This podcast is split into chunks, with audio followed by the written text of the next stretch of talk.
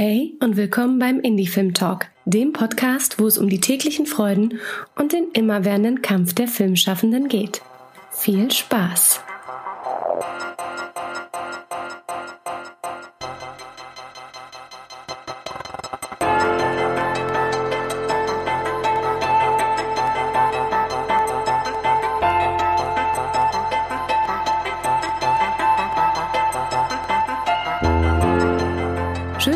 Unseren neuen Kanal entdeckt habt, nämlich unseren Panels and Talks Kanal. Denn hier bekommt ihr Podiumsdiskussionen, Symposien, Panels, eben interne Branchengespräche, frisch vom Festival oder anderen bekannten Filminstitutionen. Bei diesem Branchengespräch, welches in Kooperation mit dem Filmfestival Cottbus stattgefunden hat, geht es natürlich um das Filmfestival Cottbus und der besondere Fokus auf internationale Koproduktionen, insbesondere im ost- und mitteleuropäischen Raum. Zu Gast sind Produzentin Lena Wurmer, die Direktorin von Connecting Cottbus Marjorie Bendig und der Programmdirektor des Filmfestivals Cottbus Bernd Bude. Zusammen mit Eugene sprechen sie über das Filmfestival Cottbus und ihre Erfahrungen bei der Realisierung internationaler Koproduktionen. Und nun gebe ich direkt ab an Eugene. Schön, dass ihr eingeschaltet habt beim Indie Film Talk Podcast und dass ihr wieder einmal dabei seid bei unserem Gespräch. Ähm, alles rund um die Filmszene und was hier so passiert. Wir reden heute über das Thema Co-Produktion und ja, vielleicht auch so ein bisschen die Frage, wie gehe ich eine Co-Produktion an? Wie, wie ist denn so eine Co-Produktion mit einem, mit einer anderen Produktion aus einem anderen Land? Ich muss dazu sagen, internationale Co-Produktion. Und wir werden so ein bisschen den Fokus auf Osteuropa legen. Aus dem Grund, weil jetzt ja gerade aktuell, wir nehmen auf am 6.11., wäre ja eigentlich auch das Filmfest Cottbus gestartet in einer Hybridform. Und das äh, nehmen wir auch so ein bisschen als Anlass für das Gespräch, ähm, weil ich hatte ein Gespräch mit äh, Dennis, er macht die Pressearbeit für das Filmfest Cottbus und äh, hat mich nochmal darauf hingewiesen, dass man da doch ein kleines Gespräch machen könnte zu genau diesem Thema. Und das fand ich natürlich super spannend und dachte, da kann man bestimmt auch sehr viel mit rausnehmen. Und so kam so ein bisschen das Ganze ins Rollen, dieses Gespräch. So, und deswegen, beim Podcast machen wir es ja in der Regel so, äh, dass ich jetzt nicht meine Gäste vorstelle. Wir haben heute drei Gäste und die können sich kurz einmal vorstellen und dann gehen wir langsam ins Gespräch ein. Und ich sag einfach mal, wer anfangen darf. Ich sag mal, die Lena darf anfangen. Ja, hallo. Ähm, ich freue mich total, dass ich hier bei dem Podcast dabei sein darf. Äh, mein Name ist Lena Wurmer. Ich bin Produzentin und ähm, auch Head of Acquisition für einen Filmverleih hier in Deutschland. Hier bin ich aber in erster Linie als Produzentin, äh, als Vertreterin, als Produzentin eingeladen worden, denn ich habe jetzt gerade eine deutsch-polnisch-britische Koproduktion ähm, produziert, die heute in Cottbus Europapremiere gehabt hätte. Ähm, wir wären jetzt gerade im Kino, also um vier hätte die Premiere angefangen. Äh, das wurde jetzt um fünf Wochen verschoben. Zum Glück dann auch wieder ein physischer Event äh, im Dezember. Und genau, also ich habe an der DFB studiert, bin in mir selbst eigentlich schon eine Koproduktion, weil ich Schweizerin und Tschechin bin und jetzt auch in Deutschland wohne. Deswegen passe ich da vielleicht jetzt ganz gut in die Runde und äh, freue mich natürlich mehr über Adventures of a Mathematician, das ist der Film, äh, zu sprechen, weil das vielleicht eine ganz spannende Case Study, Study ist, auch jetzt für den ähm, Koproduktionsfokus Osteuropa. Mm. Dann gebe ich gleich weiter, bevor ich darauf eingehe und gebe weiter zu Marjorie. Du darfst dich gerne auch nochmal vorstellen. Hi, ich bin Marjorie Bendeck. Ich ähm, äh, bin äh, Direktorin von Connecting Cottbus. Das ist ein äh, Koproduktionsmarkt, was beim Filmfestival Cottbus ähm, äh, angedockt ist. Seit äh, 22, das war bis heute gerade die 22. Edition ähm, haben wir fertig gemacht und ja, also wir haben dieses Jahr online alles gemacht oder machen müssen, besser gesagt. Äh, ja, es war ziemlich klar im Frühjahr, dass das im Herbst wieder nicht so einfach werden würde. Und unser Markt lebt davon, dass wir so 170 Gäste aus äh, ungefähr 35 Ländern einladen. Und das war ja ziemlich klar, dass es nicht funktionieren konnte danach. Äh, wie gesagt, die Inhalte sind äh, wie beim Festival der Schwerpunkt äh, osteuropäische äh, Filme und Filmemacher und deren äh, Produktionen, die in Entwicklungsstadion sind. Davon laden wir 13 Projekte jedes Jahr ein in Entwicklungsstadion, äh, die Koproduzenten suchen, äh, sowie eine Work-in-Progress-Sektion mit sechs äh, Filme, die in Postproduktion sind, die auch so nach der Fertigstellung auch mal eine kleine Koproduktion oder auch für unsere Awards ähm, sich da äh, interessieren. Äh, ja. Hm. Wie, wie bist du denn, wie bist du denn dahin gekommen? Hast du, ähm, äh, welchen Weg hast du denn genommen, um, meine Filme ist ja oft so. Sehr, sehr kompliziert und weil, äh, auch wie bei Lena, ich bin ja auch eine Koproduktion, also mein Vater ist aus Palästina, ich komme aus Honduras und Lateinamerika hat nichts mit äh, Osteuropa vielleicht so auf der Oberfläche zu tun. Aber ja, und ich bin in Deutschland seit 17 Jahren. Ich habe ähm, Kommunikation und Marketing studiert in Honduras, dann habe ich in Mexiko und Kuba Film studiert. Und äh, nachdem ich in Kuba war, habe ich in England bei einer Produktionsfirma gearbeitet und da äh, drüber bin ich nach äh, äh, Deutschland gekommen. Da habe ich bei der Berlinale angefangen, bei Berlinale Talents in der Auswahlkommission schon damals und dann ähm, die ersten zehn Jahre von Berlinale Talents habe ich damit ausgewählt äh, ja, war eine schöne Zeit. ja, also es war die, die ja, 2003 bis 2012 war ich bei der Berliner. Da habe ich auch gearbeitet bei, ähm, bei der ähm, bei der äh, World Cinema Fund von der Berlinale und auch äh, daraus irgendwie kamen andere Sachen und andere Wege und sag mal, ich bin zu Connecting Cottbus äh, am Anfang äh, 2013 gekommen, äh, als Bernd Bruder auch Direktor von Connecting Cottbus war und meine Kollegin Martina Bleis hier auch schon einige Jahre dabei war und äh, sie kannte ich ja aus der Berlinale Zeit und dann ja wir kannten uns und ich kam dann dazu als äh, Pitch Training und Moderatorin erstmal zum Connecting und seit 2018 bin ich dann Direktorin. Spannend. Ja. Spannender Weg. das ist die Short Story einfach. Dann würde ich ähm, gleich zu, äh, zu Bernd rübergeben. Genau, und dann geht's los. Oh ja, äh, auch eine Long Story. Also mein Name ist Bernd Bude, ich bin Programmdirektor des Filmfestival Cottbus. Filmfestival Cottbus, äh, wie schon erwähnt, Festival des osteuropäischen Kinos. Wir wurden 1991 gegründet das heißt, eigentlich wäre dieses Jahr eine ganz große und tolle 30-Jahresfeier gewesen. Ähm, ist momentan ins Wasser gefallen. Wir hoffen, äh, Mitte Dezember das Festival nachholen zu können. Wir haben verschoben. Lena hat es ja schon gesagt. Eigentlich müssten wir jetzt im Kino setzen, wären jetzt in der 60. Minute für Adventures of a Mathematician mit dem Publikum, mit den Schauspielern, mit äh, den Co verschiedenen Co-Produzenten auch. Ähm, klappt hoffentlich in fünf Wochen. Ähm, ja, das Festival wurde gegründet von, von Filmclub-Mitgliedern der damaligen DDR. Man hat damals Angst gehabt, dass der osteuropäische Film ein bisschen aus der Festivallandschaft verschwindet und wollte dem weiterhin ein Schaufenster geben und auch die Möglichkeit geben, fürs Publikum weiterhin sichtbar zu sein. Der andere große Grund war, dass man einfach gucken wollte, wie würden vor allem junge Filmemacher und Filmemacherinnen aus der Region die künftigen Veränderungen in den Gesellschaften reflektieren. Das beides ist bis heute ein wichtiger Punkt. Connecting Cottbus eben für die Integration, gesamteuropäische Integration eigentlich in der Filmwirtschaft. Und äh, im Festival Cottbus haben wir insgesamt 15 Sektionen, davon vier Wettbewerbe und zahlreiche Nebensektionen. Wir äh, stellen bestimmte Filmländer vor. Dieses Jahr sind es Polen, Russland und Tschechien und diskutieren politische und historische Themen. Also wir haben äh, dieses Jahr Frust und Freiheit, heißt das eine Sektion, die sich mit der Transition der Wende und den biografischen Brüchen, die daraus entstanden sind, aber auch den Chancen ähm, beschäftigt. Wir haben eine Sektion, die einen Blick zurückwirft, äh, auch einen Blick, einen analytischen Blick für das Heute auf Rechtsextremismus in Ostdeutschland. Und wir haben eine Sektion zum 75. Jahrestag des Endes des Zweiten Weltkrieges und beleuchten also ein bisschen, wie sich die Geschichtsnarrative momentan im, im Film verändern. Also eine Mischung aus Repräsentation für das osteuropäische Kino, Dialog anbahnen, Neugier auf Osteuropa stärken und äh, politischer und historischer Analyse. Mhm.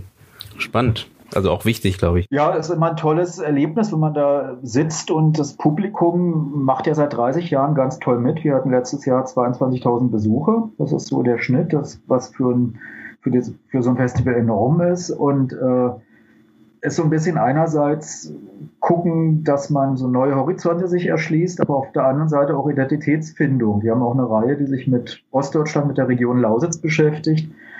Und da geht es auch darum, über sich selber zu sprechen und, und äh, die Probleme und Chancen der Region und so. Also merkt man immer, es ist unglaublich wichtig, äh, in Kontakt zu kommen. Und da entstehen immer in Publikumsgesprächen doch sehr, sehr interessante Facetten, die weit über das hinausgehen, was, was man bei reinen Branchentreffen oft hat. Also geht nicht um Schnitt- und Kameraführung, sondern es geht dann immer tiefer rein in, in die Situation auch, auch der Zuschauer. Und, der, und glaubt, das mögen auch die Filmemacher sehr, dass das immer sehr tiefgreifende gesellschaftliche Beleuchtung sind. Das ist auf jeden Fall sehr wichtig und sehr spannend, finde ich.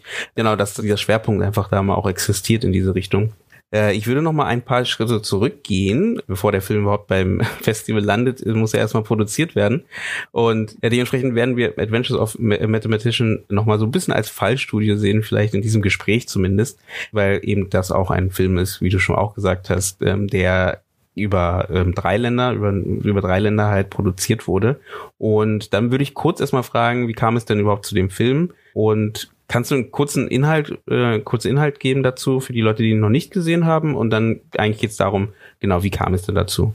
Äh, gerne, ja. Also Adventures of a Mathematician ist ein Film über einen jüdisch-polnischen Mathematiker, Stanislav Ulam, der während dem Zweiten Weltkrieg nach Amerika geflohen ist und da hat er dann an der Atom- und der Wasserstoffbombe gearbeitet. Das ist ein historischer Film, der beruht auf wahren Begebenheiten, ist auch basierend auf der Autobiografie von Stan Ulam und es geht in erster Linie darum, wie äh, jüdisch-europäische Wissenschaftler in Amerika an den ersten Atomwaffen gearbeitet haben und um das moralische Dilemma, ähm, das natürlich dann sich das mit sich gebracht hat, vor allem als dann Amerika die Bomben auch eingesetzt haben bei äh, Hiroshima und Nagasaki.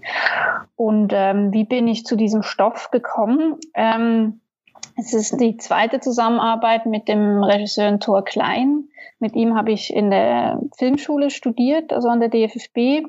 Er hat Drehbuch studiert und ähm, hat dann aber schon entschlossen bei seinem ersten Langspielfilm, dass er auch Regie führt. Ich habe den Film ursprünglich wollten wir den aus der DFB heraus produzieren. Die damalige Direktion war aber dagegen. Deswegen habe ich dann äh, Co-Produzenten gefunden in Deutschland, die Movie Brats, mit denen ich das dann den ersten Film Lost Place äh, finanziert und produziert habe. Und Thorsten ist dann ähm, mit, seinem zweiten, mit seiner zweiten Idee zu mir gekommen, Adventures of a Mathematician. Er wollte eigentlich schon länger was über Wissenschaftler machen zu der Zeit, ähm, habe dann dieses Buch Adventures of a Mathematician gelesen und habe gemeint, ob ich das nicht irgendwie optionieren kann, weil das so toll ist und alles auf den Punkt bringt, was er über dieses Thema erzählen wollte und ich musste dann anfangen zu recherchieren, wie komme ich an die Rechte in Amerika, ähm, ist wahrscheinlich ein Podcast für sich selbst, Bücher optionieren. Mhm. Klingt aber auch spannend auf jeden Fall. Hab's dann ähm, aber hingekriegt, also es hat äh, mehrere Monate gedauert, das, äh, den richtigen Ansprechpartner zu finden, dann auszuhandeln, äh, dass es mich nicht gleich äh, ruiniert finanziell habe das dann geschafft und bin dann damals, das war 2015, also vor fünf Jahren hat das angefangen äh, mit dieser Idee, habe dann 2015 auch den EAVE Producers Workshop gemacht und im dritten Workshop, also der letzte Workshop ähm, im Oktober 2015, habe ich dann äh, eine polnische Produzentin, die auch im Producers Workshop war, gefragt, die Joanna Schimanska von Chipsboy, ob sie irgendwie Lust hat, mit mir das zusammen zu entwickeln, weil ich einfach gemerkt habe, ich möchte für diese Geschichte, weil es ein jüdisch-polnischer Mathematiker ist, natürlich auch den polnischen Input ähm, kreativ, aber natürlich dann auch vom finanziell vom Land. Und so hat sich das dann ergeben, dass wir zusammen bereits im Dezember für den deutsch-polnischen Filmfonds eingereicht haben für Entwicklung. Also eine schöne ähm, organische Koproduktion die sich dann noch weiterentwickelt hat, dass ich vielleicht später dann noch näher darauf eingehen kann. Mhm. Das heißt, du bist jetzt äh, also relativ früh, hast du dich schon entschieden, da eben die polnische Seite mit aufzunehmen. Die britische Seite kam dann später dazu. Die britische Seite, die kam sehr viel später dazu. Wir haben zuerst äh, geplant, eigentlich eine, eine europäisch-nordamerikanische Koproduktion zu machen, also Deutschland, Polen, Kanada, weil ähm, eben, also der Bezug zu Nordamerika war ja schon in der Geschichte drin. Äh, mit Amerika kann man nicht wirklich gut co-produzieren. Deswegen dachten wir, mit Kanada ist es viel einfacher. Ähm, es hat sich dann herausgestellt, dass es auch nicht so einfach ist. Und äh, was my, also minoritäre Koproduktion angeht in Kanada, da, dass, dass da noch ein bisschen was passieren muss. Das heißt, in, in Europa ist es klar, dass mal ein Land äh, den kleineren Teil stemmt und dann beim nächsten Mal äh, wieder den größeren Teil. In Kanada, wenn es nicht eine Hauptproduktion ist aus Kanada, dann geben sie meistens ungern äh, Geld oder nicht so viel, wie man eigentlich bräuchte. Und deswegen haben wir wirklich ähm, knapp fünf Monate vor Drehbeginn mussten wir das dritte ähm, Koproduktionsland austauschen und sind dann nach England und haben dort einen Deal gefunden, der uns äh, sozusagen geholfen hat, dass wir wirklich im September 2018 drehen können. Also das äh, ja war ein großes großes Achterbahnfahren. Mm. Aber es ist schon krass. Ähm, du hast gerade gesagt, Kanada ist ein bisschen schwieriger, USA ist ein bisschen schwieriger. Marjorie, du kannst ja vielleicht dazu was sagen. Gibt es da Unterschiede von den Ländern, was jetzt so Co-Produktion angeht, dass das halt äh, bei manchen Ländern einfach gar kein Interesse besteht? Ja, tatsächlich. Also es ist nicht nur die Länder, sondern auch die Produzenten, die da drin arbeiten. Also äh, teilweise sind das, äh, wie, wie, wie Lena meinte, also das ist schon äh, diese deutsch-polnische äh, Fonds und diese Kooperation zwischen den beiden Nachbarländern sind tatsächlich ähm, sind gestiegen in den letzten Jahren und auch es gibt Strukturen in, in place dafür, zum Beispiel diese Fonds, was auch ähm, aufgrund einer äh, Kollaboration, die in Connecting Cottbus tatsächlich geboren wurde vor, das waren da schon zwölf Jahren, wurde darüber gesprochen und der Fonds wurde auch tatsächlich da, da ein paar Jahre später gegründet. Eine Zusammenarbeit zwischen der deutschen äh, äh Medienboard Berlin-Brandenburg mit ähm, MDM, Med Mitteldeutsche Medienförderung, die FFA und das polnische Filminstitut. Gerade heute wurde so ein bisschen angestoßen, dass die Tschechen das auch mal mit Deutschland machen sollten. Ein bisschen ähm, aber es gibt tatsächlich auch der deutsch-türkische Fonds zum Beispiel, äh, wurde vor einigen Jahren auch gegründet, aber auch leider nicht viel daraus geworden am Ende. Also es konnte nicht so richtig weiterentwickelt werden wegen einiger, ähm, sagen mal, Schwierigkeiten in der Kommunikation, auch in, den, in der türkischen äh, Filmförderungsstruktur und solche Sachen. Es ist, es gibt Länder, die bereiter sind wahrscheinlich, ähm, sagen wir mal, bereiter, äh, äh, vielleicht wegen der Nähe oder der, der, der ähm, äh, ja, zum Beispiel die Balkanländer, alles was ex-jugoslawische Länder, die, die kooperieren sehr gerne auch untereinander. Ähm, oder hier die mediterranen Länder. Es gibt ja auch bestimmte Abkommen, zum Beispiel Ibermedia, was äh, mediterrane Länder zusammen mit, mit äh, Lateinamerika bringt. Und Kanada zum Beispiel und Argentinien sind zwei Länder, die auch zu dieser Eurimage äh, Länder gehören und äh, obwohl sie ja weit weg sind, aber es ist tatsächlich, äh, äh dass solche Abkommen, sagen wir mal, das hilft. Es bedeutet aber nicht, das einfach ist. Also das öffnet Wege, weil da so, so legale Strukturen sind, dass man als Produzent äh, Geld daraus tatsächlich ziehen kann. Also dass, dass man mehr ähm, oder einfachere, ja, also es ist nicht einfacher, an das Geld zu kommen, aber man kann, wenn das ja klappt, wenn, wenn solche Anträge dann angenommen werden, dass man dann als Produzent dann gut daraus kommen kann. Äh, und das ist natürlich attraktiv, aber äh, es gibt viel mehr Produzenten oder viel mehr Projekte, die sich dafür bewerben, als, als gefördert werden können. Ähm, und ja, also die, das ist ja schon nicht ohne eine Koproduktion, auch wie Lena gesagt hat, das ist einfach sehr, sehr viel Paperwork, also sehr viel Kommunikation. Es, es, es macht die Filme auch teurer. Äh, sofort, so, sobald man eine Koproduktion hat unter zwei Ländern, äh, werden die Filme teurer, weil da mehr Leute involviert sind, mehr Produzenten, mehr äh, viel Kommunikationsarbeit oder die ganze legale Teil, der ganze legale Teil ist auch ähm, äh, teuer. Es, es, hängt davon ab, auch mit welchen Ländern man koproduziert. Äh, alleine eine Koproduktion zum Beispiel mit Großbritannien, also vor Brexit, ich weiß es nicht so genau nach Brexit, wie das so funktioniert wird, ist einfach fast äh, so, so allein der, der, die, das, was an Anwaltsgebühren geht. Ähm, kannst du auch vielleicht was sagen, Lena, was da äh, Oh ja, da kann ich viel dazu sagen. zum Beispiel, ne? Also da, und zum Beispiel, ja, USA ist ja auch ein, kein Koproduktionsland per se. Ne? Also da gehen die viel auf, auf private Gelder. Die haben ja nicht so diese Fördersysteme, ja, wie wir in Europa haben fragen, oder ja. mhm. sogar in den lateinamerikanischen Ländern. Äh, ja, also je nachdem. Also innerhalb Europa gibt es ja eine, eine, eine gesunde Koproduktionskultur, sagen wir mal so. Wir hoffen, dass trotz Corona weitergehen kann. Ja, also ja. ich glaube, ich, ich würde da vielleicht ergänzen, ähm, also Koproduktionstradition, genau. Also ich, ich habe das Gefühl, dass in Europa das schon, schon so zu einer Tradition geworden ist, dass man halt auch untereinander, miteinander äh, Filme produziert. Mit Kanada äh, war es in unserem Fall so, das war das erste Jahr, wo Kanada gerade ganz neu bei Jurimarsch war. Ich glaube, die mussten sich da auch erst äh, zurechtfinden, orientieren und, und sich dran gewöhnen. Ich glaube, ähm, dass das bestimmt in den nächsten Jahren auch, auch einfacher wird, mit Kanada Code zu produzieren.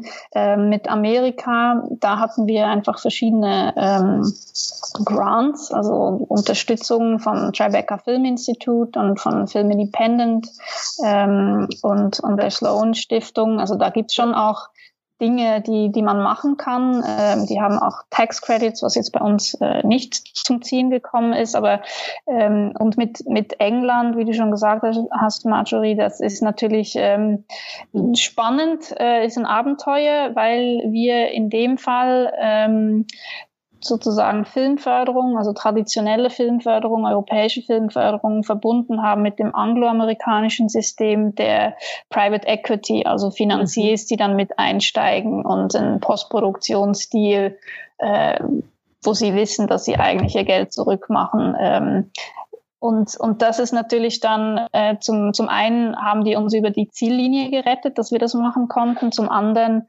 äh, weil es so kurz vor Dreh war, konnten die uns natürlich schon ziemlich die Hose ausziehen und äh, Kosten haben sich natürlich getürmt, was, was Anwälte angeht, weil die natürlich mit den besten Anwälten kommen, die eine Stundenrate haben, wo es einem schwindlig wird als Independent äh. Genau.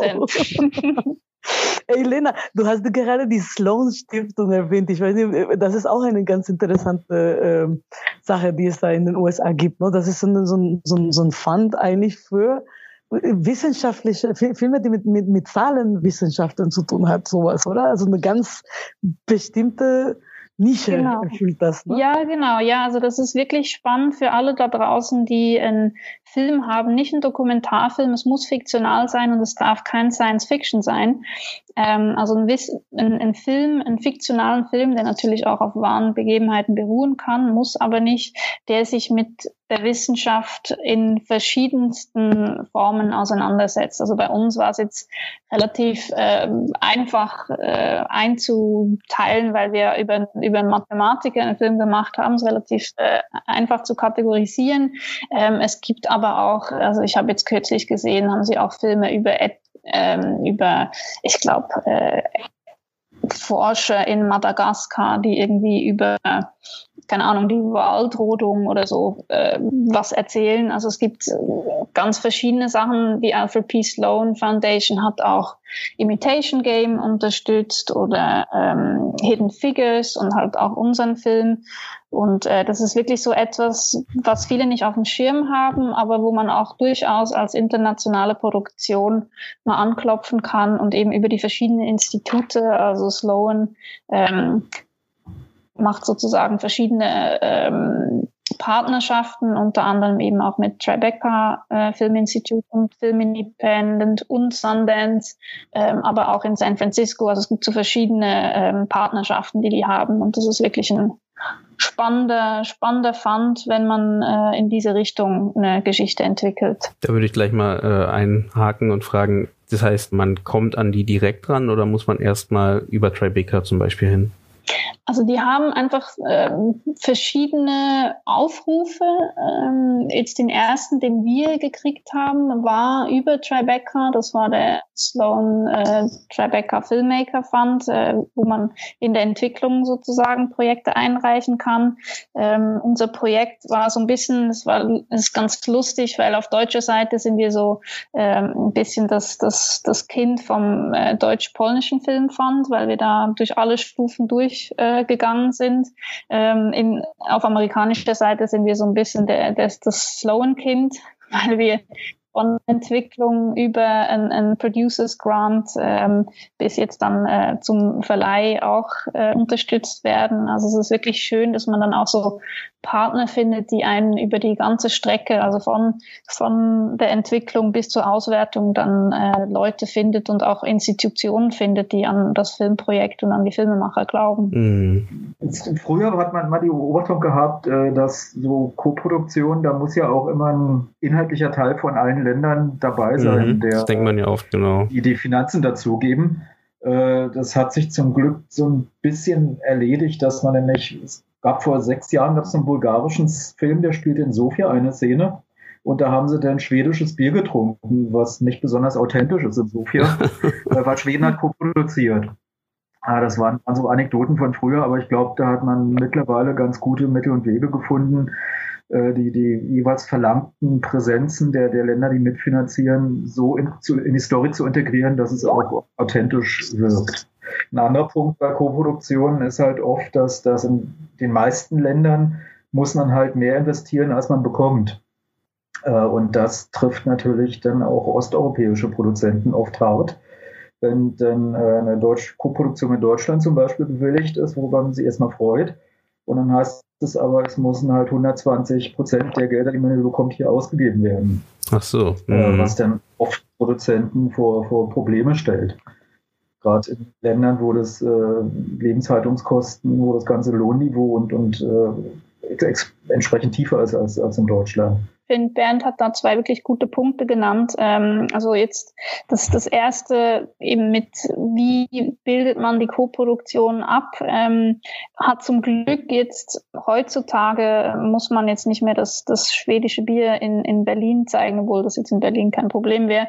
Aber ähm, also jetzt zum Beispiel bei unserem Film unsere ganze Geschichte spielt in Amerika und wir haben aber 90 Prozent in Deutschland und Polen gedreht und wir haben ähm, äh, sozusagen die, die größte äh, Filmbau, also den, das größte Szenenbild, das wir hatten, war so eine Straße, die wir nachgebaut haben von einer Militärbasis in Los Alamos in den 40er Jahren und haben das in der Nähe von Cottbus aufgebaut weil ähm, in Amerika diese, dieses Dorf sozusagen, diese Film, äh, diese Militärbasis gar nicht mehr da war. Also es hat sich natürlich alles weiterentwickelt dort und deswegen mussten wir sowieso bauen. Und dann haben wir halt in der Nähe von Cottbus einen, einen kleinen Flughafen gefunden, der früher mal, ich glaube, eine russische Airbase war und konnten dann dort wirklich äh, Amerika nachbauen. Und das sind dann so Dinge, ähm, bei der Filmförderung geht es auch stark einfach darum, okay, was dreht man vor Ort und welche ähm, Head of Departments hat man aus den verschiedenen Regionen oder Ländern weniger, dass man jetzt irgendwie den Berliner Bären einbauen muss, weil man in Berlin dreht. Also das, das ist, ist mittlerweile, zumindest jetzt aus meiner Erfahrung, ähm, nicht mehr so, was, worüber ich natürlich ganz froh bin. Hm. Wo siehst du denn im Beispiel von dem Film, den wir, äh, den wir gerade besprechen, wo siehst du denn da vielleicht Hürden, die man halt hat, die dann ja durch die Arbeit halt einfach entstehen? Naja, ich glaube, man muss halt zuerst, also ich glaube, die, die größte Hürde bei einer Co-Produktion ist, den, den richtigen Partner zu finden und dann halt auch, da kann man immer Glück haben und, und man möchte danach wieder mit, mit äh, dem Partner weiter produzieren oder nicht. Ich glaube, das ist die, die größte Kunst oder vielleicht auch das größte Glück, das man einfach haben muss. Also jetzt im, im Fall mit der Joanna von Shipsboy hat das wirklich super funktioniert und ich würde sofort wieder mit ihr produzieren. Ähm, mit den Engländern war es ein bisschen schwieriger. Ähm, das hat dann natürlich auch viel irgendwie mit, mit der Filmtradition zu tun und hat man die gleiche Vision von, von einem Film oder das gleiche Verständnis von was ist ein Independent Arthouse-Film. Und ähm, ich glaube, das, das ist so etwas, was man so raus, ist schwierig, das rauszufinden im Vorhinein. Ich glaube, das ist dann wirklich Learning by Doing und dann eher so, okay, wie mache ich es nächstes Mal und welche vielleicht Art von, von Filme machen ähm, passt zu meiner Art von Filme machen. Also das äh, würde ich nennen. Und klar, ich meine, wenn man mit, mit Equity und äh, dem angloamerikanischen Modell arbeitet oder mit einbezieht, dann muss man einfach wissen, gewisse Dinge werden teurer und wenn man die vorher nicht eingeplant hat, dann kann es halt passieren, dass man over budget geht oder man weiß es halt von Anfang an und weiß, okay, das kostet zwar mehr, aber es lohnt sich vielleicht, weil man sonst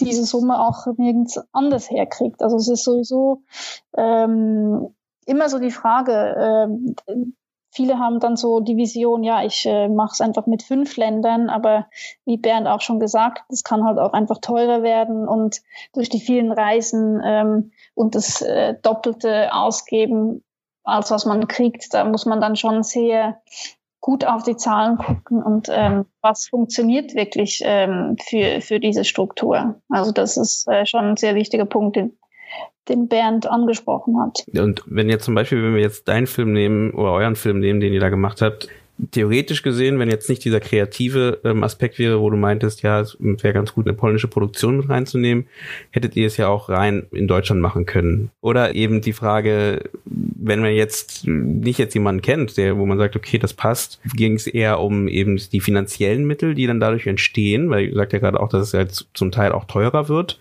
Oder was sind denn noch die Vorteile dann gewesen, dass man halt sagt, man macht, ich meine, am Ende bei euch sogar ein Drei-Länder-Eck dass ihr da angegangen seid? Also ich glaube, zuerst muss man sich äh, die Frage stellen, eben, brauche ich überhaupt einen Co-Produzent oder kann ich alles aus dem eigenen Land finanzieren? Oder habe ich einen reichen Onkel, der mir einfach mal eine Million Euro rüberschiebt, was äh, ich leider nicht habe.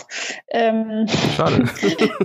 ja, falls sich sonst jemand melden möchte und mich adoptieren möchte. Falls ihr über den Podcast hört und ihr reiche Onkel habt, ne, wir wissen jetzt wohin.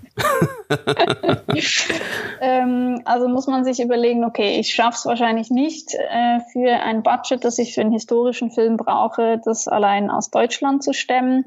Für mich ist es immer wichtig, und das ist auch beim nächsten Film so, schon auch stark von der Geschichte ausgehen. Also ich, meine Geschichten, ähm, die ich mit den Mathematician, aber auch die nächste, die ich erzähle, ähm, hat, hat eine Verankerung in Europa und geht dann aber zu einem anderen Kontinenten. Also jetzt war es mit Amerika, das nächste Mal äh, geht es von Europa nach Mexiko. Also ist es eigentlich schon zumindest ein weiterer Länderpartner für mich klar, ähm, wo ich da versuche anzudocken und wie ich dann diese Person finde. Ähm, eben, da sind natürlich Koproduktionsmärkte super. Ähm, wie jetzt bei Joana war EAVE, ähm, also ein, ein Workshop ähm, super. Jetzt beim nächsten Projekt, äh, meine mexikanische Produzentin, die habe ich gefunden, indem ich äh, in LA mit dem Mathematician ein Producing Lab für einen Monat besucht habe und sie war nicht in diesem Producing Lab, aber sie war im Jahrgang danach und ich habe dann sozusagen die Chefin vom Producing Lab gefragt, hey, waren schon mal Mexikaner bei euch? Ja, okay. Und sie hat dann gesagt, ja, guck die zwei und lerne die doch mal kennen. Und so habe ich sie gefunden. Also habe sie dann natürlich auch in Mexiko erstmal getroffen und nicht einfach nur versuchen, sondern äh, auch alle Leute mal so persönlich ausgecheckt. Aber es gibt verschiedene Wege und ich glaube, Co-Produktionsmärkte oder eben äh, Festivals allgemein oder äh, Jave, Ace, Inside Pictures ist jetzt auch ähm, mein anderer Co-Produzent für den neuen Film, äh, ist aus Rumänien. Ähm, da hat sich das durch Inside Pictures ergeben. Also es gibt da verschiedene tolle Netzwerke, die sich dann bilden. Hm. Und dann wäre halt genau die Frage, also inwieweit ist es beidseitig, diese Suche nach dem Co-Produzenten in nehmen wir mal Westeuropa und Osteuropa zum Beispiel. Also hat sich da was verändert in den letzten Jahren, dass mehr zum Beispiel Produzenten aus ähm, Osteuropa eben Co-Produktion eingehen mit es westeuropäischen Produktionen? Oder ist es immer eher so, dass eben zum Beispiel eine deutsche Produktion einen Co-Produzenten sucht? Ist es so eine beidseitige Sache oder gibt es da eine Verschiebung auf eine, in eine Richtung? Es hängt davon von dem Projekt ab einfach. Ne? Es gibt ja mal so, mal so. Ich, ich würde nicht sagen, dass es mehr von dem einen, vielleicht war es früher so, dass da so Richtung Westen geguckt wurde, aber nee, ich glaube schon. Also wir hatten zum Beispiel eine von den Projekten dieses Jahr, der kommt aus Norwegen. Das ist ein norwegischer, äh, polnischer Regisseur ähm, über die Diaspora, no? so da in, in, in uh, die polnische Community in, uh, in Norwegen. Und ja, also die suchen aber eher auch nach Co-Produzenten aus der, also die haben Polen, Polen auch schon dabei, aber die suchen sich da so ähm, eine, Co eine, eine Co-Produktion aus äh, ja, all, äh, beiden Seiten, sagen wir mal so. Also das ist, es kann so oder so gehen. Ich denke nicht, dass da hängt, hängt von der Projekt, von dem Projekt ab. Und das ist, was auch viel beim polnischen, bei polnisch-deutschen Filmfonds gesagt wird. Wir suchen nicht nach, nach, nach forcierte Themen, um eine Koproduktion zu machen zwischen den Ländern, sondern es muss äh, am, am liebsten entweder naturell, also so eine natürliche Be Bezug geben oder, ähm, oder so, ähm, ja, die Beziehung soll irgendwie so da drin äh, sichtbar sein. Ja, schon. ja. Also am besten. Mhm. Okay, Ja. das ist gut zu hören. Also das ist jetzt nicht nur von der einen Seite, weil genau, ich, ich habe das von den vorigen Geschichten, war es so manchmal so, dass man merkt, okay, es geht eher in die eine Richtung, auch wegen auch hier wieder die Mehrkosten, ne, die dadurch entstehen, dass man halt dann, wenn man ein, in einem Produktionsland ist, wo man halt sowieso jetzt nicht die größte Filmindustrie hat, dann halt gerne mal halt rüberschaut und guckt, okay, wo finde ich da jemanden, der mich unterstützt, was ja legitim ist und selbstverständlich ist, aber natürlich schön, wenn es auch in beide Richtungen geht. Ja, klar. Und, und es ist vor allem in, in, in, mit, mit Deutschland zu koproduzieren, ist sehr teuer auch. Es ist nicht ohne. Was, glaube ich, auch zugenommen hat in den letzten Jahren, sind die, du hast es ja vorhin schon erwähnt, äh, Marjorie, äh, sind die Ost-Ost-Kooperationen. Das war, Genau, als Connecting genau. gegründet worden ist, kaum. Also da war der Blick Ja. tatsächlich nach Westen. Jetzt ist es aber, man hat halt auch gesehen, in Osteuropa, da gibt es äh, Gesellschaften, die haben die gleichen Erfahrungen gemacht, äh, haben die gleichen, stehen vor den gleichen Herausforderungen.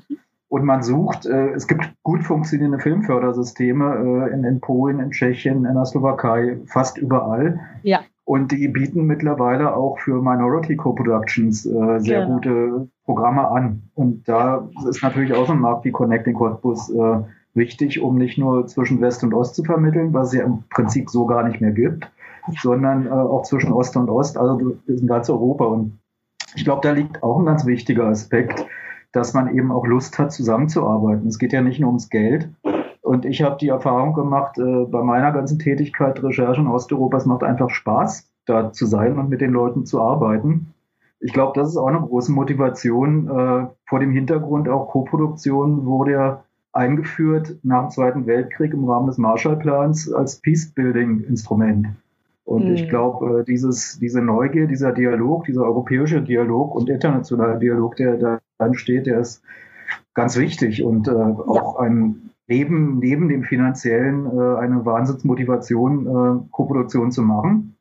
Äh, das andere ist noch, dass wenn du eine Koproduktion machst, die mitfinanziert ist von, sagen wir mal, Polen und Rumänien zum Beispiel, Mhm. dann ist für den Film auch der Access zu dem entsprechenden Markt einfacher. Also wenn man erstmal Koproduktionsförderung bekommen hat, ist es auch relativ leicht, dann anschließend Verleihförderung zu bekommen.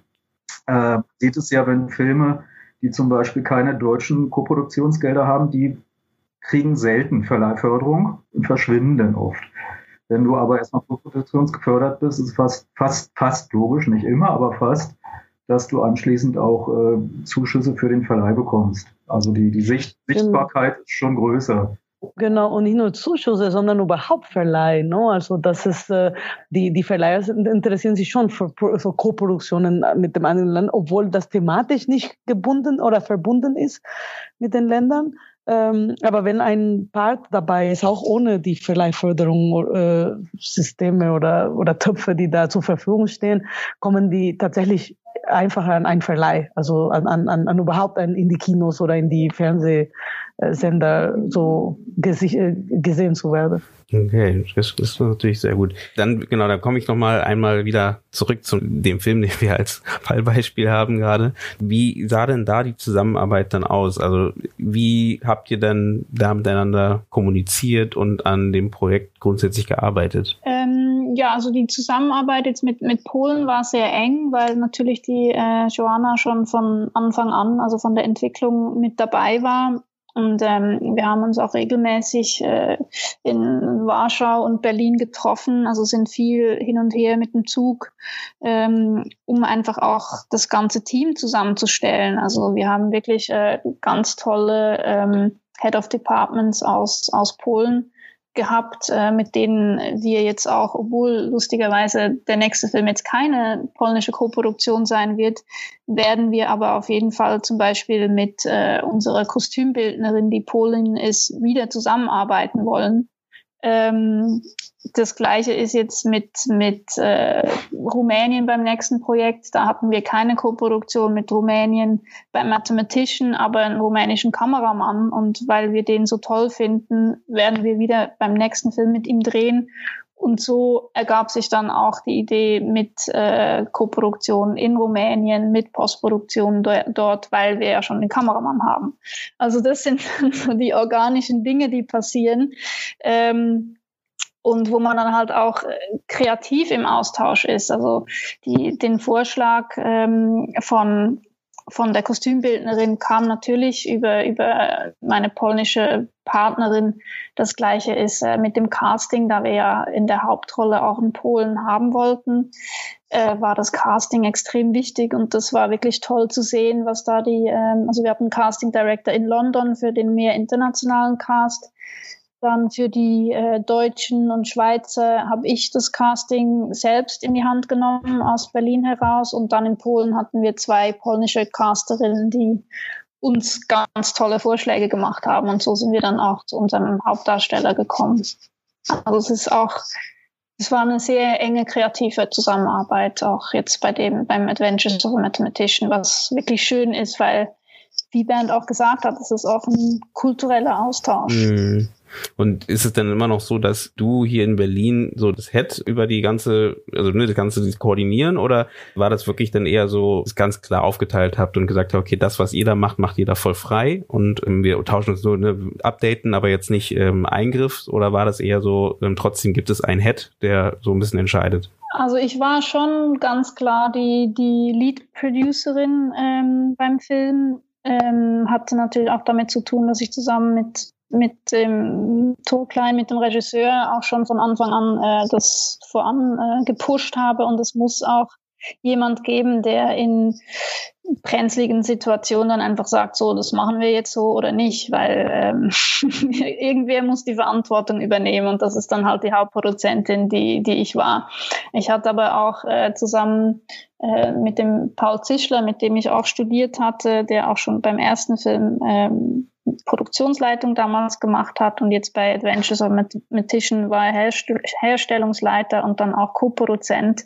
Äh, mit ihm habe ich mich immer sehr eng ausgetauscht und wir zwei haben dann sozusagen die äh, Produktion voran, also vorausgeführt. Ich dann natürlich auch kreativ mehr ähm, dann die Schlussentscheidung zusammen mit Regie äh, getroffen, aber der, der kreative Input war einfach sehr wichtig von Polen. Also auch ähm, natürlich schon beim Drehbuch, also was äh, da, da ja Thor ein, ein Deutscher ist und eine, eigentlich auch eine Geschichte über den Polen erzählt hat, war es uns auch wichtig, dass wir jemanden haben, der das gegencheckt, wie das in Polen ankommt. Genau, das ist, das finde ich gerade so spannend daran, dass halt eben ist, das haben wir so ein bisschen jetzt in dem Gespräch so ein bisschen auch rausgehört, dass es halt eben nicht nur das Finanzielle ist, ne, auf der einen Seite, ähm, was da diese Co-Produktion ja weiter florieren lässt, wollte ich sagen, also dass man halt da weiter dran arbeitet ähm, und dass es halt Spaß macht oder oder das ganze das ganze Projekt unterstützt, sondern auf der anderen Seite aber auch wirklich der Austausch da ganz wichtig ist und dass halt auch auf der kreativen Basis halt einfach auch da ein Austausch äh, ähm, entstehen kann halt, ne, was ich so aushöre. Ja, also was, was natürlich, also wenn, wenn man über die, die äh, Schwierigkeiten äh, von einer Koproduktion spricht oder eben auch ähm, was Förderungen mit sich bringen aus verschiedenen Ländern, ähm, mit den verschiedenen Head of Departments, die man dann aufteilen muss, wer übernimmt was. Also das kann dann auch ziemlich irre werden. Also zum Beispiel in unserem Fall war eigentlich zuerst geplant, dass wir eine polnische Kamerafrau ähm, haben wollten. Die ähm, hatten wir engagiert, die war dann aber schon vor der Pre-Production, wurde die angefragt für eine große skandinavische Serie. Ähm, ist dann abgesprungen, dann haben, hatten wir mit einem anderen polnischen Kameramann gesprochen ähm, und dachten so, okay, das ist es jetzt, der wurde dann aber irgendwie abgeworben von, ich glaube, einem amerikanischen Horrorfilm oder so. Okay. Ähm, und dann musste ich irgendwann sagen, auch als Hauptproduzentin äh, zu, zu meiner polnischen äh, Co-Produzentin, du, ich möchte jetzt dieses Feld öffnen. Wir können jetzt nicht einfach nur noch Polen anschauen. Lass uns bitte einfach international schauen. Und haben dann wirklich den, den tollen rumänischen Kameramann gefunden, was aber mit sich gezogen hat, dass wir dann eine ähm, Cutterin unbedingt gebraucht haben aus Polen. Mussten dann eine polnische Cutterin finden, die idealerweise auch in London lebt, weil wir ja die Postproduktion in London geplant haben, äh, haben dann eine polnische Cutterin gefunden, die in London lebt, die ähm, wir engagiert haben, haben dann aber während dem Schnitt gemerkt, dass es einfach nicht zusammenpasst kreativ und haben dann einen französischen Cutter gefunden, der Son of Saul geschnitten hat und davor ähm, der einfach mehr Erfahrung hatte mit äh, langen Einstellungen, weil wir viel mit, mit äh, langen Einstellungen gedreht haben. Also es war auch, auch da so ein bisschen eine, eine kreative Geschichte. Okay, die, die polnische Cutterin war es mehr gewöhnt, angloamerikanische Dinge zu schneiden, was wieder eine andere, eine andere Perspektive ah, ja. ist, wie man Filme schneidet, mhm. als wenn man eher vom osteuropäischen, sage ich jetzt mal, Kino kommt, wie in, wie in Son of Soul. Und deswegen, also das, das ergeben sich dann ganz lustige Kettenreaktionen. Ähm, während man es macht, sind sie nicht so lustig, aber im Nachhinein sind es natürlich äh, lustige Geschichten. Mm, das stimmt. Bei der Produktion wahrscheinlich äh, verliert man auch ein, zwei Haare, wenn es das, wenn nur wieder jemand abspringt. Ähm, warum brauchtet ihr unbedingt eine polnische Editorin? Das habe ich nicht ganz verstanden. Also was war die Verbindung mit dem rumänischen Kameramann? Ach so, weil äh, man muss Punkte erfüllen ähm, für die verschiedenen Förderungen. Also für, für die polnische Aha, okay. Förderung braucht man mindestens so und so viele Head of Departments, das gleiche äh, in Deutschland. Ähm, dann natürlich auch, äh, wenn man es auf Europa ausbreitet, auf, das, auf die European Convention. Also man muss halt diese Punkte erzielen, wer von wo ist und damit halt jede Förderung auch, auch glücklich ist, äh, wer dabei ist. Und deswegen haben wir sozusagen einen polnischen Kamerafrau, Kameramann gegen einen Rumänen eingetauscht, mussten dann aber eben jemand anderes, ähm, der in eine, in eine Hauptposition ist, aus Polen nehmen. Mhm. Okay, das klingt auch äh, wie Pokémon tauschen, aber ja, ein bisschen. ähm, nee, krass, aber stimmt, klar. Okay, das sind die, genau, das, jetzt verstehe ich. Das heißt, es geht um das Erfüllen der Förderungspunkte, äh, deswegen. Mhm. Verstehe. Dann würde ich doch langsam, langsam kommen wir in die Richtung Ende. Wir haben noch 15 Minuten. Ich hätte noch die Frage, wie kam es denn so, dass, jetzt geht es ein bisschen an Bernd, dass ihr erstens so einen Kooperationsmarkt aufgemacht habt, dass es halt irgendwie diesen, diesen Ort gibt. Ähm, warum ist das so wichtig und wieso vielleicht nochmal besonders diesen Ost-West-Punkt oder diesen Ostpunkt, den ihr da besonders äh, im Fokus habt? Ja, na erstmal, das, das Festival wurde ja äh, als erstes gegründet, 1991. Und bot sich so ein bisschen an, glaube ich, in, in, erstmal in der Stadt Cottbus äh, mit, mit der sorbischen Sprachminderheit. Äh, das heißt, man ist da sowieso in einem zweisprachigen slawisch, äh, slawisch-deutschsprachigen Gebiet, nah an der Grenze zu Polen. Also es, es gibt einfach schon viel zwischennationale äh, Bewegung in der, in der Bevölkerung. Das gehört so ein bisschen zur Normalität. Das andere war eben, dass man sich damals gedacht hat, äh, wie würden denn Filmemacher aus Osteuropa die sich verändernden Veränderungen in der Gesellschaft, die zu erwarten sind, reflektieren. Ist ja dann auch interessant, das aus deutscher Perspektive zu beobachten, was sagen polnische, was sagen slowakische, was sagen tschechische, ungarische Regisseure dazu, wie sich die ganze politische Kultur, die Wirtschaft verändert. Da wollte man also einen Vergleich haben und das andere war eben, dass man äh, befürchtet hat, dass der osteuropäische Film im Rahmen der Veränderung des Marktes so ein bisschen verschwinden wird von, von der Bildfläche und von den Leiden. Die Umstrukturierung war ja zu erwarten äh, und diesen Film dann eben auch auf eine Leinwand bieten wollte. Das hat ganz gut geklappt und da war es eigentlich fast so eine logische Konsequenz, auch einen, auch einen äh, Koproduktionsmarkt zu bilden. Der wurde dann äh, initiiert, äh, unter anderem von der Landesregierung Brandenburg, wofür wir da eigentlich extrem dankbar sein können für, für diese Idee.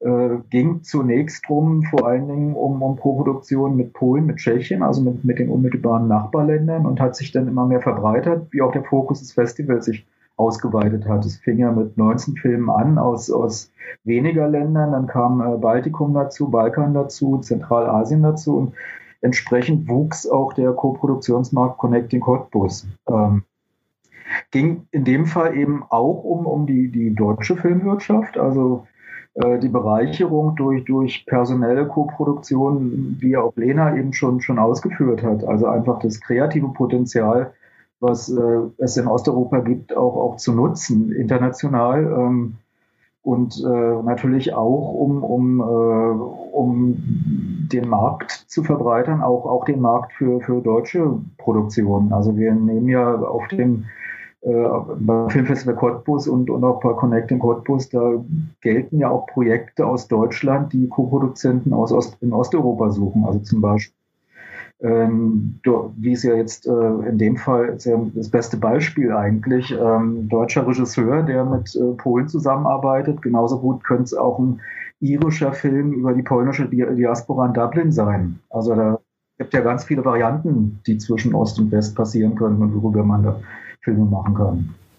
Und wo siehst du denn da, ich meine, du bist ja oft im Austausch auch mit den Filmschaffenden, da so ein bisschen die Vorsicht vielleicht, diesen Schritt zu gehen? Gibt es da irgendwie so eine Vorsicht oder hast du das Gefühl, die sind alle so, naja, auf jeden Fall, da gibt es gar keinen Punkt? Äh, du, du, meinst in Koproduktionen mhm. reinzugehen? Mhm. Na, ich glaube, die, die Vorsicht, ja, das ist ja auch schon öfters angeklungen. Man muss natürlich jemand finden, mit dem man wirklich gut zusammenarbeiten kann so ein Projekt, das dauert ja. Das ist ja von der frühesten Entwicklungsphase bis zur Postproduktion und dann zum ersten Festival-Screening und Markt, das kann ja bis zu vier Jahre dauern und manchmal sogar noch länger. Das heißt, man muss sich schon wirklich gut verstehen, man muss unglaubliches Vertrauen zueinander haben.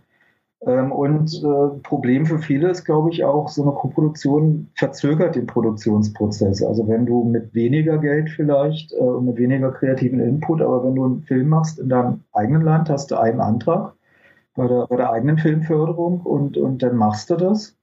Geht eventuell schneller, als wenn Abstimmungsprozesse mit, äh, mit zwei, drei, vier anderen Partnern zu erledigen sind und man dann ja auch noch warten muss auf die Entscheidung der, der jeweils anderen Filmförderung. Man beantragt denn, dann wird entschieden und wenn man Pech hat, äh, ist die erste Entscheidung negativ, dann geht wieder das Geld von der anderen Filmförderung verloren. Also es ist schon teilweise ein extremes Puzzlespiel, Puzzlespiel, vor dem ich da auch Hochachtung vor den Produzenten habe, die da A durchblicken und B auch die Geduld und die Nerven aufwenden, das, diese ganze Arbeit auf sich zu nehmen.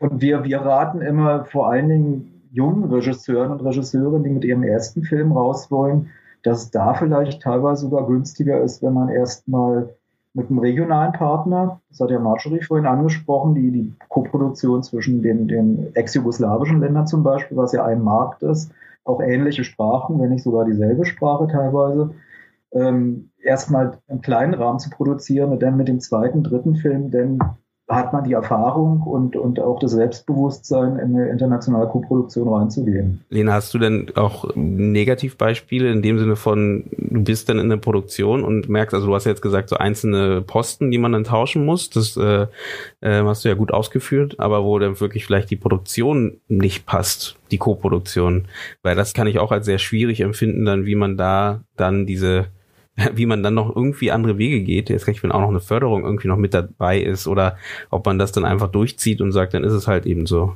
Naja, also ich glaube, sobald man ähm, die Finanzierung geschlossen hat, ist es eigentlich schwierig, sich von jemandem zu trennen, weil man ja dann auch äh, die Finanzierung komplett hängt verliert. Ja dran, ne? Und genau. ähm, hm. das hängt dann alles zusammen. Dann muss man halt irgendwie gucken, okay, wie kommt man miteinander klar und was ist dem anderen Partner irgendwie wichtig in dieser Koproduktion? Vielleicht findet man da irgendwie einen kleinsten gemeinsamen Nenner.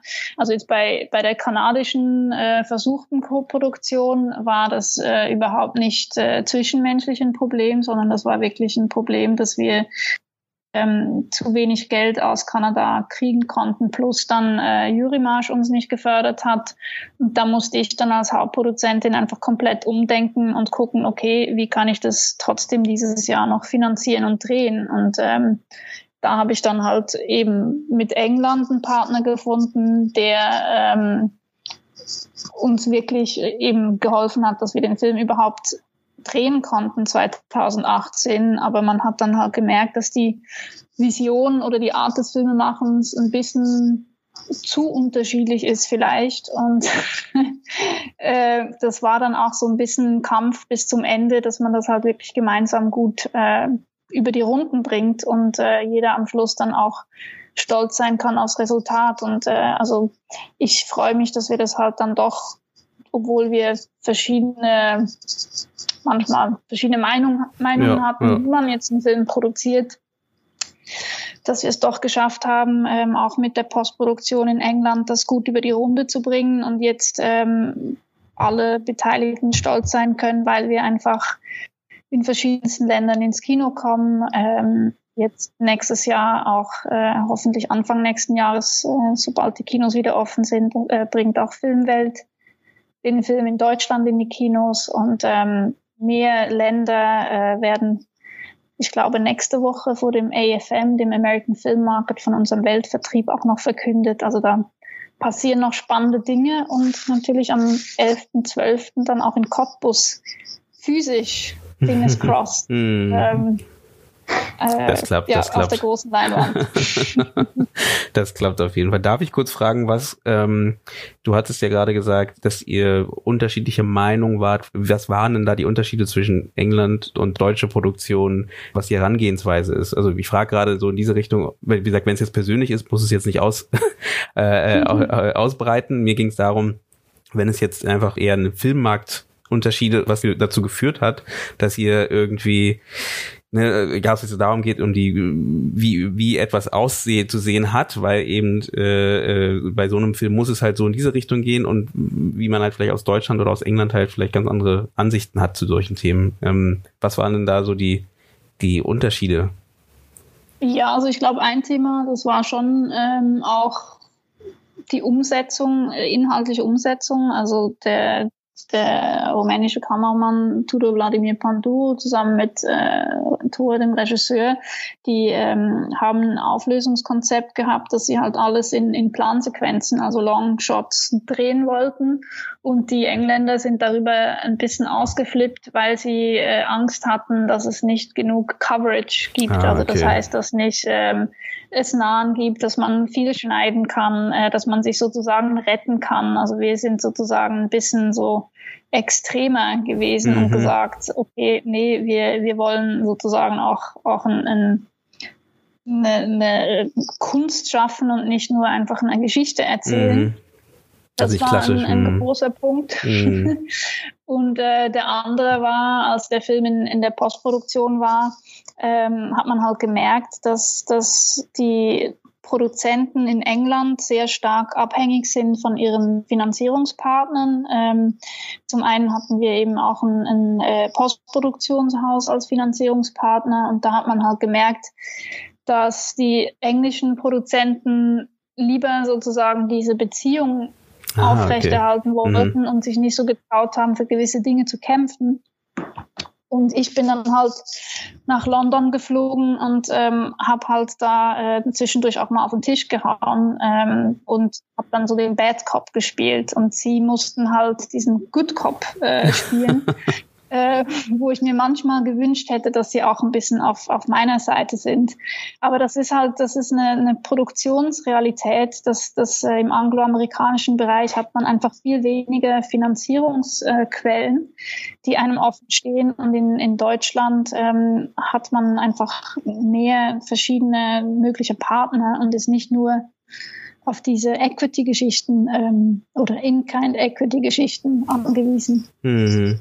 Dann würde ich doch da langsam, langsam zum Ende führen und würde doch einfach mal fragen, was wären denn eure Tipps und Tricks für die Suche nach einer guten Co-Produktion für das eigene Filmprojekt? Weil du hast ja schon so ein bisschen erzählt, dass du ja auch über Workshops Leute gefunden hast. Ne? Du hast äh, auch verschiedene Wege scheinbar, die du äh, gegangen bist, um halt an deine Kollegen oder an deine Mitstreiter zu kommen ich denke, so ein, so, ein, äh, so ein Markt von einer Größe wie Connecting Cottbus oder so ein Workshop wie EAVE äh, ist schon, gerade wenn man so die erste Co-Produktion arrangieren will, eigentlich das, das ideale Ding. Das sind, äh, sind Events, wo man die vergleichsweise klein sind. Die sind nicht klein, aber vergleichsweise klein.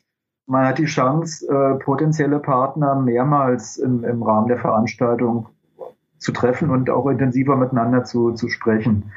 Ähm, da kann man also auch hingehen, wenn man nicht unbedingt ein eigenes Projekt feature, direkt featured, wenn man nicht auf, im Programm steht, sondern man kann auch hingehen und äh, einfach auf die Suche gehen nach, nach Optionspartnern. Vorher muss man sich halt ein bisschen informieren, wer ist da, äh, sind da Leute, die meinem Profil entsprechen und, und sich auch informieren über die, äh, das Portfolio, was, was der potenzielle Co-Produktionspartner schon, schon im Hintergrund hat.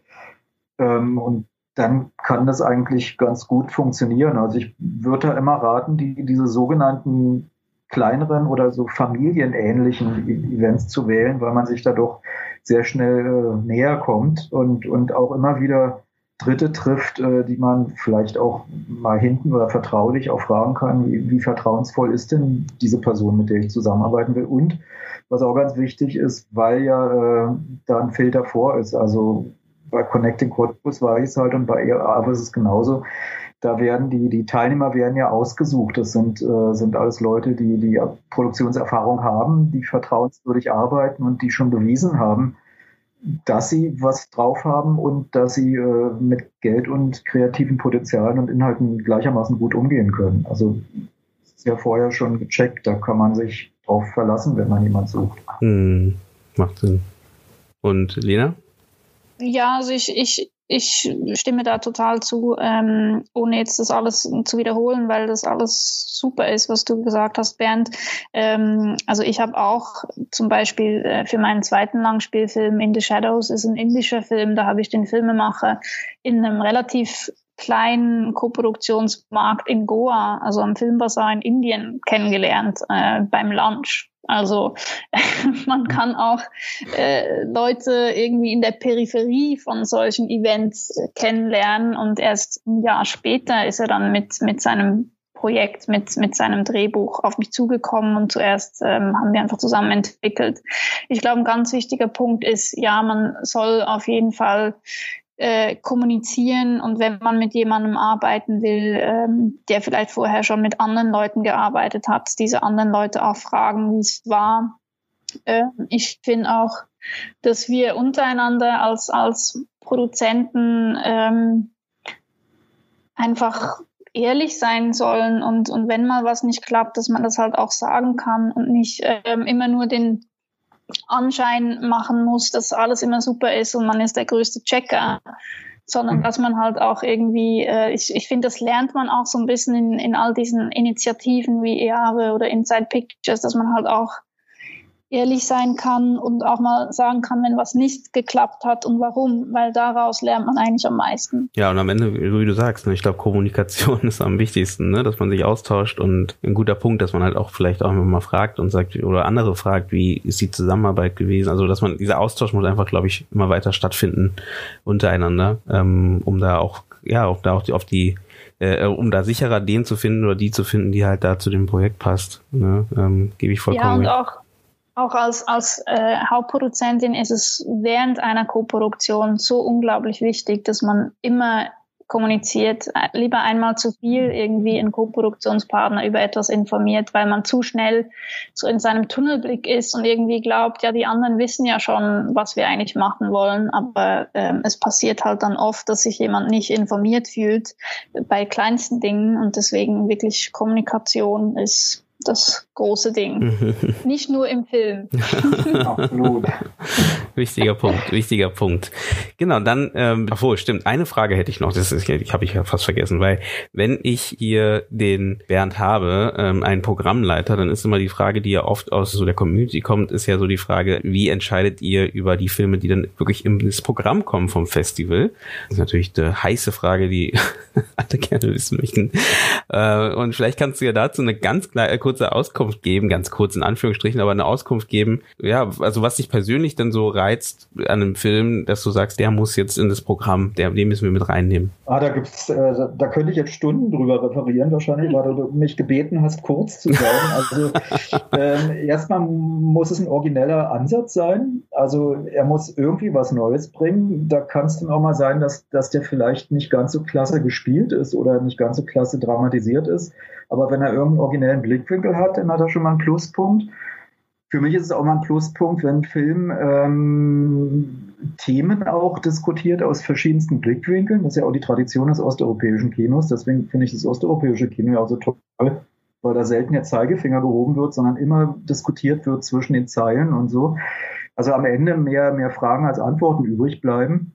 Und dann muss er natürlich auch filmische Qualitäten haben. Äh, ich finde einen gut gemachten Fernsehfilm auch gut aber der gehört nicht unbedingt auf die, auf die große Leinwand. Also es müssen dann auch schon, was ja immer wieder begeistert, äh, Landschaftstotalen und, und äh, abwechselnd mit Nahaufnahmen. Ähm, und er muss, es muss Psychologie dabei sein. Also man muss sich in die äh, Protagonisten und, äh, und ihre Hintergrundgeschichten richtig reindenken können. Eine Kollegin hat mal gesagt, man muss sich in Film verlieben. Also ganz so schlimm ist es bei mir noch nicht. Aber es geht so ein bisschen in die Richtung. Man muss schon, wenn man den Film sieht, muss man so, so ein Kribbeln im Bauch haben und denken, so der muss auf mein Festival, den, den muss ich akquirieren. Da gibt es dann doch erstaunlich viele Stoffe, wo, wo es einem so geht, wo es einem so geht. Andererseits gibt es auch Filme, die man gut findet, aber wo man denkt, hm, das gehört jetzt nicht unbedingt ins Programm des Filmfestivals Cottbus, weil es irgendwie thematisch nicht passt oder gerade äh, der falsche Film für das Programm ist, was man schon zu 80 Prozent zusammengestellt hat. Aber im Prinzip ist es denn immer so ein emotionales Kribbeln im Bauch, äh, was man mit Worten gar nicht so beschreiben kann. Letztendlich würde ich schon sagen, äh, er muss begeistern, neue Fragen stellen und am Ende müssen, muss man, man muss nach dem Film morgens aufwachen und wieder an diesen Film denken. Ein guter Punkt. Was ja auch immer schwieriger wird, ne? weil es so viel Content gibt heutzutage, oder? Es, es gibt unglaublich viel Content und man hat natürlich auch schon äh, viel gesehen. Und ich habe mal ausgerechnet, wir haben in diesem Jahr 792 Filme gesehen, gesichtet. Da wiederholt sich natürlich auch vieles. Und äh, man vergisst denn vielleicht, dass äh, Sachen von jungen Leuten heute gemacht wurden, die andere Leute, als sie jung waren, vor zehn Jahren schon mal gemacht haben. Und die hat man dann auch schon gesehen und findet die deshalb vielleicht langweilig. Dadurch wird man auch ein bisschen ungerecht vielleicht. Andererseits ist fast jeder Film bringt auch wieder neue Perspektiven. Bestimmt. Und, und gerade eben die Co-Produktion äh, fand ich jetzt auch interessant, Lena, von dir zu hören, so dieses teilweise Differenzen zwischen dem britischen und dem äh, festlandseuropäischen Modell. Aber andererseits, der Film beweist ja, dass das kein Kompromiss ist, sondern dass es sich durchaus toll miteinander ergänzt. Also gibt gerade Co-Produktionen Co bieten da auf kreativer Hinsicht äh, unglaublich viel Potenziale. Kann ich nur beipflichten. Sehr gut. Dann, ähm, genau, dann kommen wir langsam zum Ende und ich bedanke mich bei euch beiden, dass ihr da war, bei euch drei. Also ich muss kurz, gerade eine, jemand ist ja weggebrochen. Ähm, äh, genau, ihr euch wundert, äh, ich bin gar nicht drauf. Ich wollte die ganze Zeit immer drauf eingehen, habe ich immer wieder vergessen, irgendwas dazu zu sagen. Ähm, falls ihr euch wundert, dass äh, Marjorie nichts mehr gesagt hat, ähm, sie ist nicht stumm geworden oder hat plötzlich keine Lust mehr gehabt, sondern ähm, sie musste leider von dem Ort, wo sie war, äh, weg, weil da wurde gerade abgebaut und dementsprechend ähm, war sie entschuldigt. Genau, deswegen auch ein Dank an sie für ähm, die Zeit, die sie hier war und mit uns über das Thema Co-Produktion im Film gesprochen hat. Vielen Dank fürs Zuhören unseres Panel Talks zum Thema internationale Koproduktion mit dem Fokus auf den osteuropäischen Filmmarkt. Dieses Gespräch fand im Rahmen des Filmfestivals Cottbus statt, welches dieses Jahr in Hybridform vor Ort vom 8. bis zum 13.12.2020 stattfindet und digital noch bis Ende Dezember geht. Also, schaut auf jeden Fall auch dort vorbei. Und wenn ihr mehr spannende Gespräche aus der Filmszene hören wollt, abonniert sehr gerne unseren Kanal, den Indie Film Talk der Panels and Talks. Und natürlich vergesst dabei auch nicht unseren Hauptkanal. Infos zu allen Folgen findet ihr auf unserer Webseite, bei Instagram und natürlich auf Facebook. Jeweils unter dem Begriff Indie Film Talk. Also, bleibt kreativ und habt einen schönen Morgen, einen schönen Abend oder eine gute Nacht. Bis bald. Wir hören uns.